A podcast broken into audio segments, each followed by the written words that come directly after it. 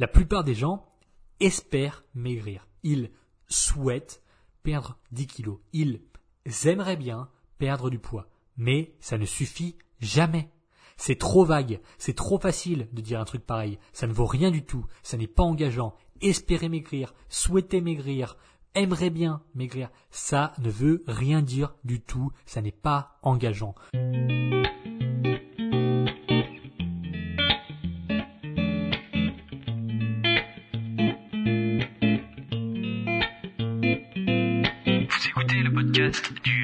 Alimentaire. L'émission réservée à ceux qui veulent reprendre leur santé en main tout en continuant à vivre une vie sociale épanouie. Chaque semaine, venez discuter alimentation, mode de vie, perte de poids et bien-être avec Maël Brousseau.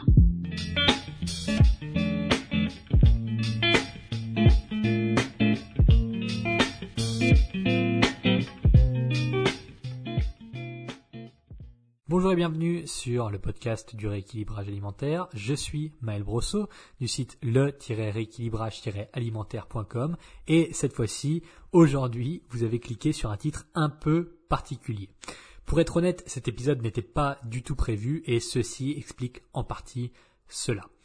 Un peu de contexte pour justifier ce qui arrive dans cet épisode pourra peut-être vous aider. J'enregistre ce podcast le 23 mars. Très souvent, en début d'année, je suis gonflé à bloc. Je ne rentre pas du tout dans le système obsolète des résolutions du nouvel an.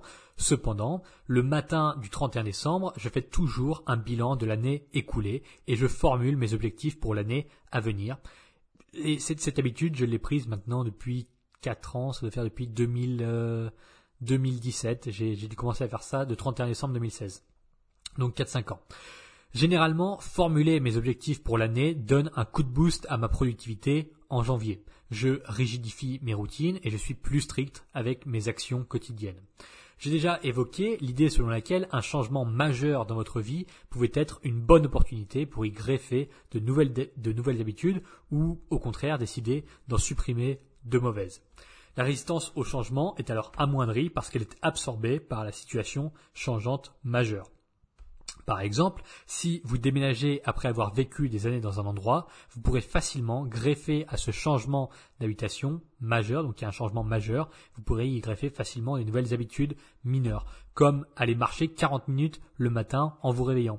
Votre cerveau ne fera pas trop d'efforts pour vous empêcher puisque son ancienne routine est devenue inapplicable. Bref, cette digression pour vous expliquer qu'en janvier, au changement majeur qu'est le passage d'année, eh bien, j'ai appliqué de nouvelles habitudes. En tout cas, j'ai renforcé des habitudes que j'avais et j'ai essayé de supprimer quelques mauvaises euh, que j'avais accumulées en 2020. Notamment euh, en limitation de temps sur écran. Alors c'est vraiment le, truc majeur qui s'est passé en début 2021. Évidemment, j'y passe toujours 8 heures par jour devant mon ordinateur travailler. Mais cette habitude, donc l'habitude que j'avais prise en 2020, portait sur ma consommation récréative du smartphone. J'ai développé la fâcheuse tendance d'aller sur YouTube dès qu'un temps mort ou un temps d'ennui s'annonce. Alors, c'est pas pour regarder des vidéos de chats qui, euh, qui, tombent de balcon ou je ne sais quoi, mais c'est surtout pour écouter des conférences ou des cours de psychologie. Alors dit comme ça, forcément le truc ne semble pas terrible, mais au quotidien, je finissais par m'abreuver de trois heures de cours de psycho tous les jours, ce qui causait par effet ricochet une perte concernant mon temps de lecture. Aussi, fin 2020, je ne lisais presque plus, disons, 45 minutes par jour.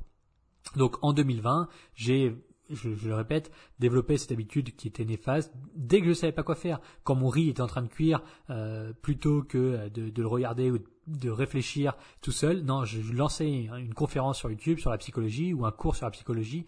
À chaque instant de temps mort, même si ça durait 30 secondes, une minute, je lançais une vidéo sur YouTube. Et donc ça devenait vraiment néfaste parce que en cumulé, je devais y passer au moins 3 heures par jour. Donc euh, c'est, il, fallait vraiment que je me, je me détache de ça. Donc euh, et le problème majeur avec ça, c'est que je lisais beaucoup moins parce que ça réclame moins d'efforts. Alors, c'est peut-être ironique dit comme ça, mais en tout cas pour moi, ça me demandait moins d'efforts de lancer un cours sur la psychologie que d'ouvrir un bouquin et de me mettre à lire. Donc, je lisais plus que 45 minutes par jour, ce qui n'est pas euh, ridicule, mais ce qui est très loin de ce que je suis capable et ce que je fais normalement, c'est-à-dire deux heures, deux heures et demie par jour.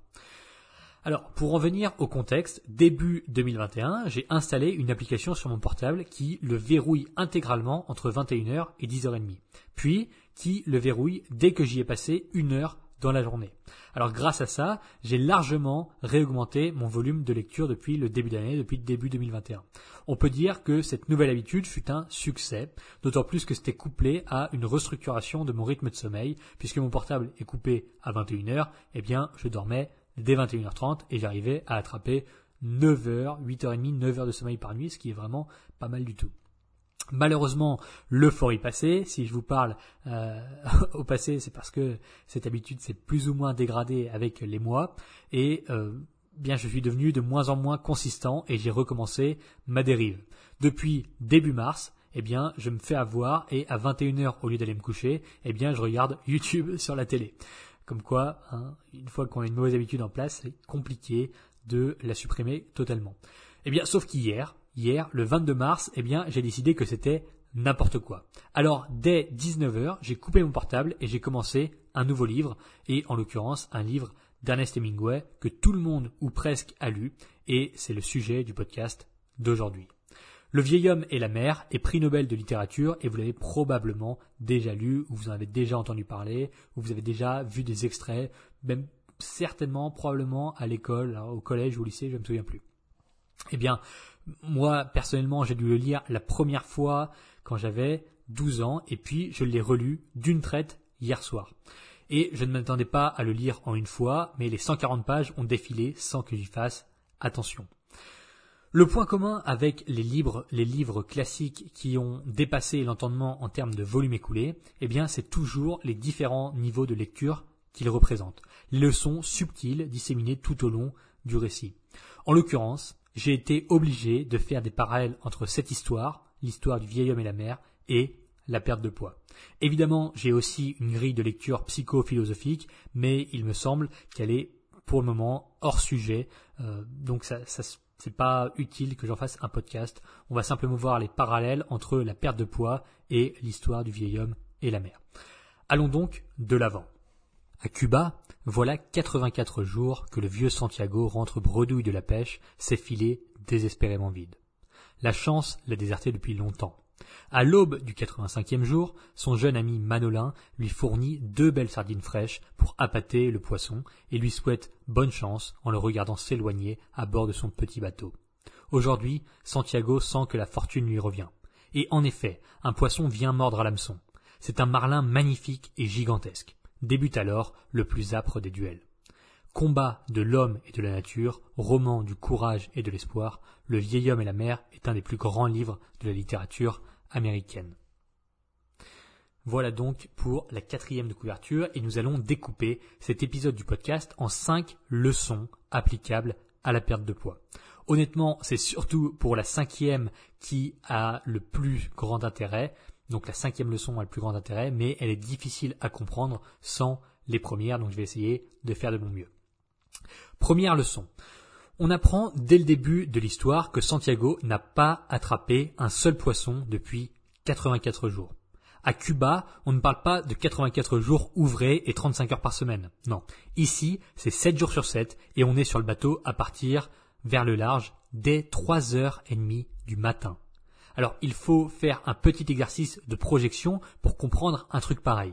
Le vieil homme pêche depuis qu'il est tout gamin, il est abîmé par des dizaines d'années de travail brutal et d'un sommeil trop léger, et il n'a probablement jamais pris de vacances de sa vie, il ne s'est probablement jamais éloigné sur la terre beaucoup plus loin que 10 kilomètres de son village.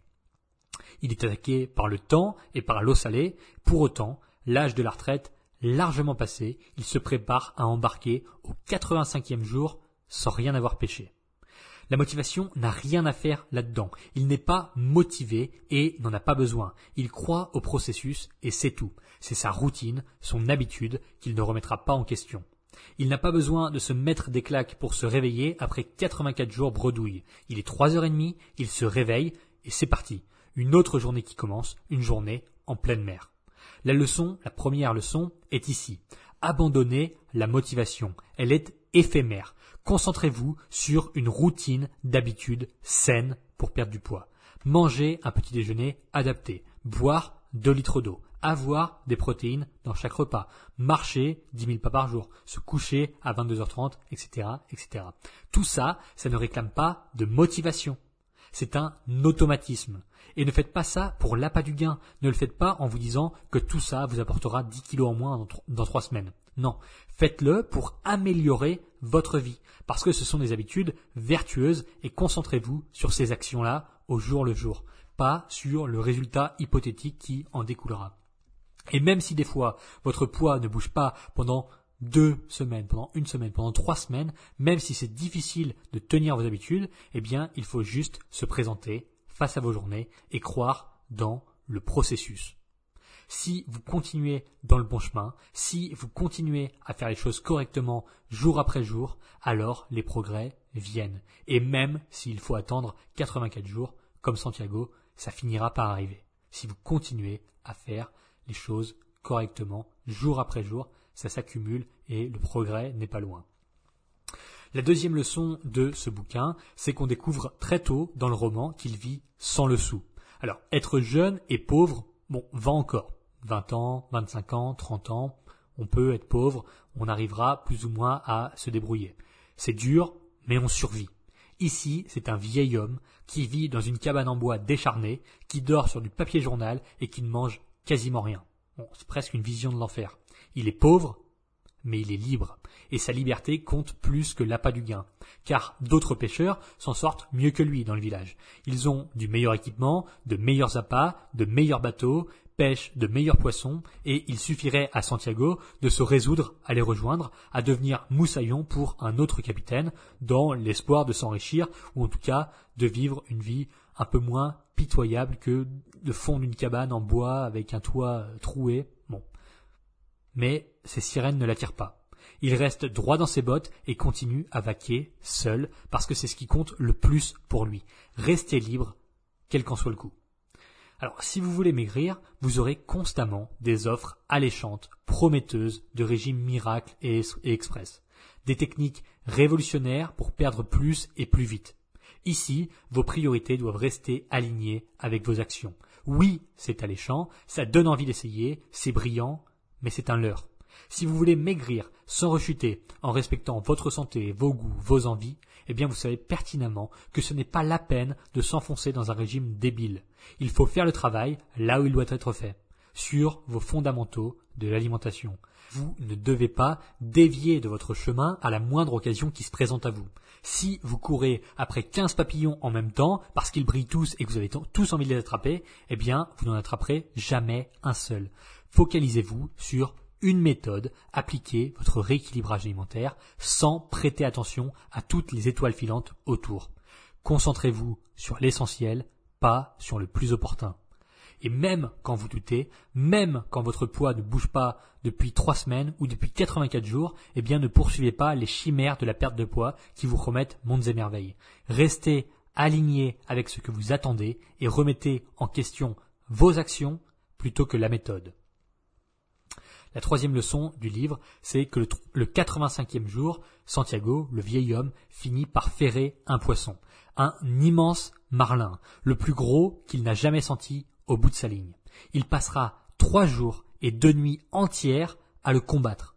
Il saigne, ses mains sont fichues, il manque de s'évanouir à une dizaine de reprises, il ne dort pas, son dos lui fait affreusement mal, il n'a qu'une bouteille d'eau et il est seul au milieu de l'océan. Rien que ça mais il sait pourquoi il le fait. Il connaît sa mission, il connaît son objectif et il ne lâchera jamais. À plusieurs reprises, il sent la mort venir le chercher, mais c'est un duel fatal. Lui ou le poisson. Un des deux doit mourir et c'est la seule chose qui doit mettre fin au combat.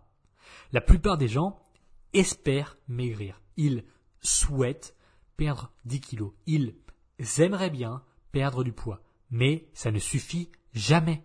C'est trop vague, c'est trop facile de dire un truc pareil. Ça ne vaut rien du tout, ça n'est pas engageant. Espérer maigrir, souhaiter maigrir, aimerait bien maigrir, ça ne veut rien dire du tout, ça n'est pas engageant. Vous devez être clair et précis sur ce que vous voulez. Pourquoi vous le voulez et qu'est-ce que vous êtes prêt à endurer pour l'atteindre? Vous devez comprendre et accepter que ce ne sera pas le Club Med, que ce ne sera pas rigolo et facile, que vous allez devoir travailler pour progresser. Alors sans aller jusqu'à tomber dans les pommes ou frôler la mort, bien sûr, mais ça ne tombera pas du ciel. Vous allez avoir faim de temps en temps et ça ira. Vous devrez faire des compromis peu agréables et ça ira. Vous devrez refuser une part de gâteau ou une deuxième bière et c'est comme ça. Si votre objectif, si votre transformation physique compte vraiment à vos yeux, alors vous le ferez. Quatrième leçon. Après un combat sans merci, et j'avance de façon chronologique, hein, donc les, leçons sont chronologiques par rapport au roman, si jamais vous voulez lire ou si jamais vous en rappelez un peu, tout ça est chronologique. Donc après un combat sans merci, il finit par attraper cet énorme marlin, le plus gros qu'il n'a jamais vu. Et ici, plutôt que l'euphorie de la victoire, il culpabilise. Le marlin est meilleur que lui, il vaut mieux que moi, je ne le mérite pas, je n'aurais jamais dû le tuer. Alors après avoir souffert pendant trois jours et le combat est fini et la réalité le rattrape. Il vient de tuer un poisson majestueux. C'est un sentiment partagé par beaucoup de gens qui arrivent à maigrir pour de bon. En atteignant leur objectif, ils ne rendent, ils ne se rendent, pardon, ils ne se rendent pas compte du changement pendant la perte de poids. Ils progressent, ils avancent, ils maigrissent, la balance le dit, les fringues le disent, mais ils sont la tête dans le guidon. Puis, après des mois, ils le découvrent. Ils découvrent qu'ils ont perdu du poids. Ils se sentent illégitimes face à cette transformation. Ils ont du mal à accepter les compliments des autres et finalement tout semble faux. Et c'est normal. Vous passez d'un état où votre corps vous déplaît à une phase quasi euphorique de transformation, puis vous découvrez presque innocemment que votre physique est transformé. Ça réclame du temps de l'accepter. C'est un changement de paradigme. Votre ancienne normalité n'existe plus et il faut reconstruire sur la nouvelle. Et cela ne se fait pas en un claquement de doigts. Santiago a passé 84 jours sans jamais attraper de poisson. C'était devenu sa nouvelle normalité de ne pas en attraper. Et puis, d'un coup, il se met à lutter pendant trois jours contre le plus gros marlin qu'il a jamais vu. C'est l'euphorie. Et il finit par le tuer et le remonter, et là, c'est un changement de paradigme complet. Sa nouvelle normalité, c'est qu'il vient d'attraper le plus gros marlin qu'il n'a jamais vu. Forcément, tout change et ça prend du temps. Et la première chose, c'est la déréalisation. On ne se rend pas compte de ce qui vient de se passer parce que c'était 84 jours plus 3 jours qui étaient complètement, qui étaient devenus normal et qui d'un coup, tout s'effondre. On doit tout reconstruire. Donc, c'est exactement la même chose. C'est un changement de paradigme. Votre ancienne normalité n'existe plus et il faut reconstruire sur la nouvelle. Ce phénomène est d'ailleurs largement répandu chez les personnalités publiques. Quand une chanteuse connue perd 30 kilos, eh bien, cela fait des ravages dans le grand public. Certaines personnes se sentent même trahies par cette nouvelle réalité. Alors, à l'échelle de l'individu, vous avez forcément un temps de réalisation et c'est normal si vous vivez, si vous avez vécu ça et vous allez probablement le vivre. Donc, pas de panique, ça arrive à beaucoup de gens. Cinquième et dernière leçon que j'ai tirée de, ce livre, évidemment il y en a bien plus que cinq, mais on va pas faire un épisode de trois heures et il faut rester cohérent avec la perte de poids. Cinquième leçon. Le poisson est tellement gros qu'il ne peut pas le monter sur le bateau. Alors il l'accroche solidement à l'embarcation et il se dirige vers le port. Malheureusement, il est à deux jours de navigation de la terre. Mais oui, le poisson l'a tiré pendant trois jours, loin, loin au large. Et donc le poisson a répandu du sang dans l'océan. Forcément, il l'a tué avec le harpon, il y a du sang partout. C'est un immense marlin d'une tonne. Très vite, les requins sentent la piste et atteignent le cadavre du poisson. Alors, par grands coups de dents, ils arrachent 35 kilos de chair à plusieurs reprises. Vous voyez, il perd 10 fois 35 kilos de son poisson. Petit clin d'œil au titre de l'épisode sur lequel vous avez cliqué.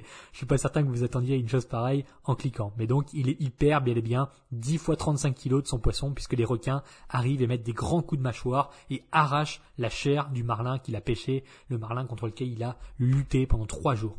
Évidemment, le vieil homme qui s'y attendait se battra comme un lion pour garder le fruit de son combat. Il mettra des coups de rame aux requins qui malheureusement reviennent toujours plus nombreux. Il finira par rejoindre le port avec uniquement le squelette de son poisson. Les requins ont mangé le fruit de son effort titanesque tout entier, sans qu'il n'ait rien pu faire. Alors, toute cette souffrance était vaine, il était seul, il a frôlé la mort pour rien, il a perdu du matériel de pêche pour ne même pas revendre un tout petit bout de son poisson. Il aurait plutôt dû rester chez lui, non? C'est une vision des choses. Et ne vous méprenez pas.